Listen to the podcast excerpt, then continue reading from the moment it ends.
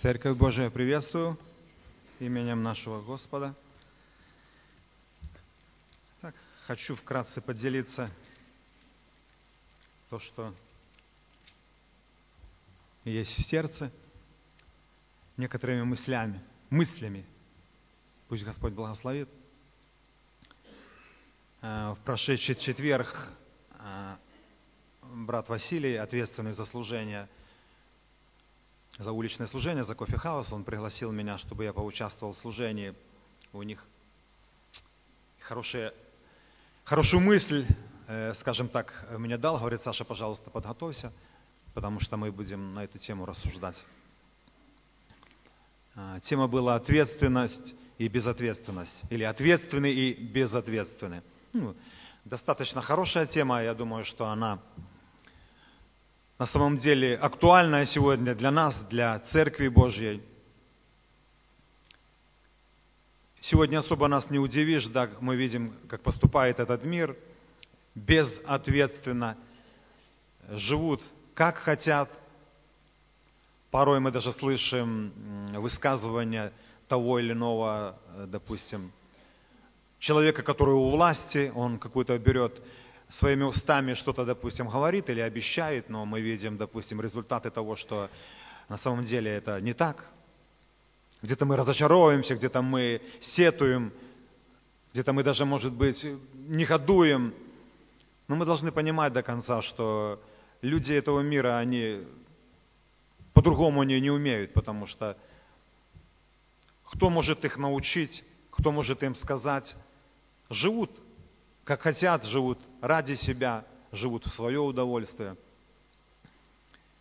Даже порой, может, мы можем заметить, к великому сожалению, что кто-то, допустим, из, из верующих людей тоже порой что-то, допустим, говорит или что-то обещает, и то же самое иногда не всегда делает. Но мы, как христиане, мы научены правильно, мы ни в коем случае не должны обижаться, мы ни в коем случае не должны сетовать на такого человека. Мы должны понимать, что это прежде всего человек. Бог производит свою работу в его сердце, Бог трудится. Просто молиться за человека, чтобы Господь каким-то образом открылся для него. И мне очень понравились слова одного из братьев, когда у нас проходила эта неделя служений. Э, он очень хорошую мысль оставил. Вы знаете, она на самом деле запечатлилась в моем сердце.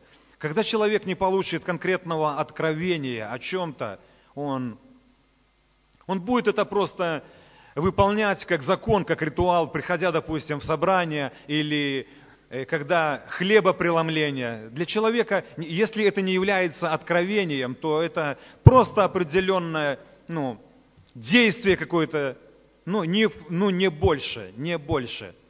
Но когда человек понимает, что это Бог открыл ему, что служение, когда ты идешь в служение, ты идешь на поклонение самому Творцу и Создателю.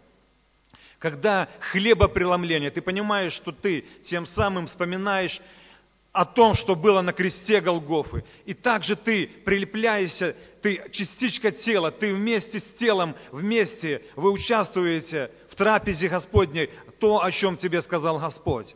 Но опять же, это нужно, чтобы Господь открыл. Вернусь к теме, это, я буду продолжать. Когда Господь был на этой земле, Он несколько раз э, в притчах застрял внимание ну, о людях, допустим, ответственных и безответственных. Все мы знаем притчу, где Он говорил о хозяине, который дал таланты рабам, которые должны были преумножить. Два из которых преумножили, одному дал пять, второму два, третьему один.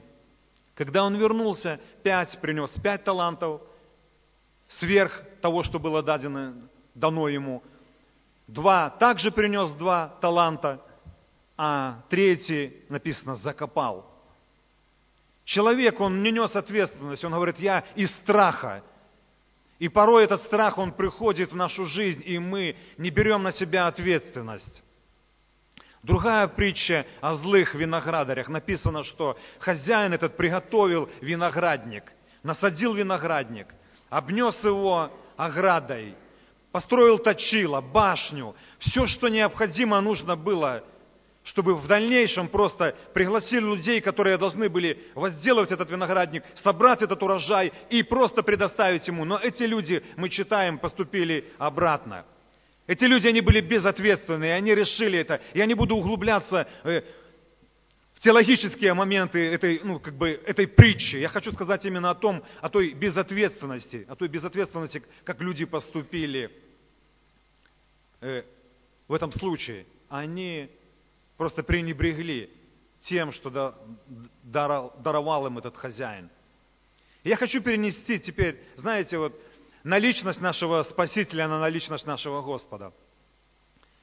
Будучи, когда я в четверг задал вопрос братьям и сестрам, я говорю, когда первый раз мы читаем в Библии, безответственно человек поступил. И один из братьев сказал, Саша, это был Адам, который снял с себя ответственность, перевалил ее на Еву. Я говорю, ну правильно, так оно и было. А Ева перевалила на змея. И сегодня порой так люди и поступают, снимая с себя ответственность, переваля или, скажем так, возлагая на кого-то. Но любящий Отец, и мы знаем, когда Он сотворил человека как венец своего творения, и когда грех пришел или непослушание в жизнь человека – связь эта с любящим отцом, святость эта, она была прервана. Она была прервана. Но из любви к человечеству, там, на небесах, там сонме ангелов, был этот совет, когда Отец Иисус, Дух Святой, они совещались, и я уже своими словами говорю, Отец предложил, говорит, нужно что-то сделать для того, чтобы искупить и оправдать человечество. И Иисус говорит, Отец, я пойду и умру за них, для того, чтобы оправдать их своей кровью, оправдать их пред тобою, чтобы на самом деле эта связь, эти отношения, они возобновились. Все мы знаем, мы праздновали буквально недавно Рождество. Мы знаем, наш Господь родился, Он достиг определенного возраста – 30 лет, вошел в служение, сегодня Василий Васильевич зачитывал, был на Иордане крещен, и в полную, под водительством Духа Святого он начал исполнять то, что было верено ему. Он ходил вместе с учениками, он знал, насколько они эмоциональные, насколько они себя ведут. И хочу заострить ваше внимание там, в Ефиманском саду, когда написано, все его оставили, он стоял перед правом выбора – он стоял перед ответственностью, он знал, что ожидает его.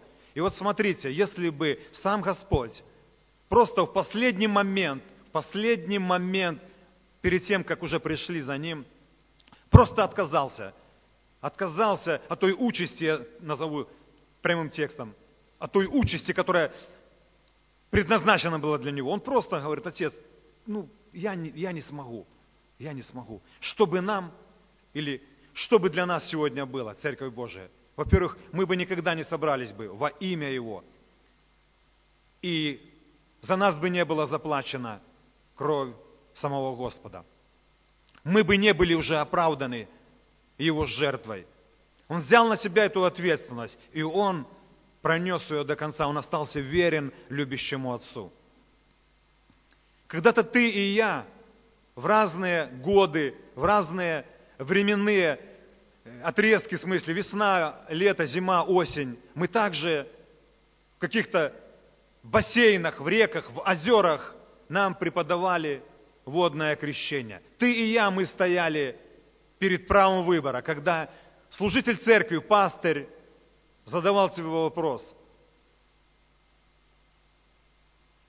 веришь ли ты, что Иисус – это Сын Божий? Верю. Обещаешь ли ты ему добрую совесть? Обещаю. Я бы хотел, Церковь Божия, чтобы каждый из нас, как сегодня Василий Васильевич сказал, в 88 году он принимал водное крещение. Я в 95 году. Чтобы мы вспомнили на самом деле, что такое ну, та добрая совесть, которую хочет от нас наш Господь.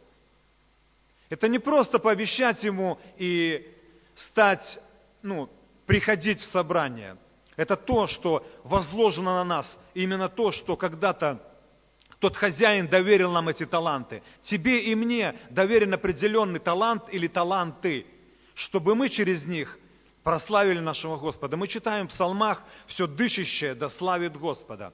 Соответственно, соответственно, каждый из нас или каждого из, из тех, кого спас Господь, есть определенное дарование от Господа, которое мы можем прославить нашего Господа. Там в реке или в той, в озере, когда мы обещали Ему добрую совесть, мы должны сегодня приложить усилия. Я понимаю, что за время хождения, допустим, во Христе Иисусе, где-то мы что-то потеряли, что-то мы, может быть, я не, такое слово применю, может некрасиво, разбазарили просто, забыли, засуетились. И просто по обыкновению порой мы приходим в собрание. Но я хочу просто напомнить вам, Церковь Божия, что мы когда-то на самом деле пообещали Ему добрую совесть. И до конца остаться верными Ему. Ответственно пройти по этой земле. В Слове Божьем написано, каждый даст за себя отчет. Чтобы каждый из нас, мы просто мы, ну, поразмышляли. Я именно наклоняю ваши сердца к тому, чтобы мы просто вспомнили то, что мы пообещали нашему Господу и приложили усилия, потому что по милости Божией, Церковь Божия, нам еще сохранены, сохранены наши дни. Мы утром просынаемся, и мы дышим. Василий Михайлович очень часто, когда начинает, допустим, служение, он всегда говорит, давайте поблагодарим Господа за то, что мы сегодня живы. Потому что кто-то уже не проснулся на этой планете Земля. Но для нас продлена эта милость и благодать, чтобы мы и дальше, и дальше исполнили то, что мы пообещали нашему Творцу. Пусть Господь, Церковь Божия, благословит, чтобы мы все-таки остались ответственными за те слова, которые сошли с наших уст по отношению к самому Творцу. Со своей стороны Он заключил с нами этот Новый Завет – он пошел на крест Голгофы осознанно, пролил свою кровь искупил нас. Искупил. Написано, дорогая цена была заплачена за нас. Дорогая цена. Все, что от нас требуется, это просто то вер, та верность и то послушание, которое требует от нас Господь. В это воскресенье один из братьев проповедовал хорошее слово, чтобы ты и я, мы вникали в Слово Божие, и когда мы наполняемся им – тогда оно начинает работать в нас и через нас. Оно приходит в наше сердце, и эта верность, которую мы пообещали, мы можем черпать из нашего сердца, потому что мы наполнили это, мы наполнены правильным. Мы наполнены правильным, и мы знаем, что через сердце нам говорит Господь, укрепляя у нас, даже когда в нашу жизнь приходят какие-то обстоятельства, стесненные, я хочу сказать порой, стесненные обстоятельства – но когда Господь живет в нашем сердце, Его Слово растворено верой, то, конечно же, мы будем, всегда останемся в позиции верных, верных Ему. И мы никогда не откажемся от того, что когда-то пообещали Ему. Василий Васильевич тоже приводил пример брата этого, которому пришлось пройти узы за Слово Божие. Сегодня мы живем в стране, где Слава Господу, нас за это не осуждают. Но есть страны, где за Слово Божие я вот недавно читал, и где-то вот мы, я и в ЛТП это говорил, пастыря церкви в Северной Корее приговорили к пожизненному заключению за проповедь Евангелия. И тут же мне вот на работе выписали газету «Светлогорские новины», я читаю, что также в Светлогорске приговорили мужчину за два убийства к пожизненному заключению. И вот верность служителя церкви, он остался верным. Когда-то я помню, читал тоже такую литературу, именно христианскую, когда во времена этих гонений ничего э, сотрудники КГБ не просили от верующих, просто элементарно написать что я отрекаюсь от Христа. Больше ничего, больше ничего. И ты иди домой. А практиковали такие вот моменты, когда, допустим, молодой человек, свадьба проходит. И именно приходят тут, когда бракосочетание, верующие, свадьба, приходят, просто забирают, садят перед фактом, говорят, если ты сейчас не подпишешь эти документы, ты будешь осужден. Ну и конкретно называют количество лет. Все, что тебя требуется, это просто написать, что я отрекаюсь от Христа. Больше ничего абсолютно. И ты пойдешь к своей супруге. Ты будешь наслаждаться жизнью. Но человек оставался верным Христу. Человек оставался верным Христу, говорит, я христианин, я не могу по-другому. Хорошо. Человеку определяют меру наказания. Иногда мы, понятно, мы сегодня не стоим перед таким э, правом выбора, но мы иногда стоим в других как бы, обстоятельствах, но мы всегда должны остаться верными Ему. Что бы ни пришло в нашу жизнь, какие бы трудности ни пришли, как бы обстоятельства не сгустились над нами, мы все равно должны остаться верными Ему, мы должны остаться послушными Ему. Пусть Бог благословит Церковь Божия, чтобы то, что пообещали ему, мы Ему, когда нам преподавали крещение, когда мы обещали Ему добрую совесть, чтобы мы исполнили до конца. Хотел бы помолиться с вами, Церковь Божия.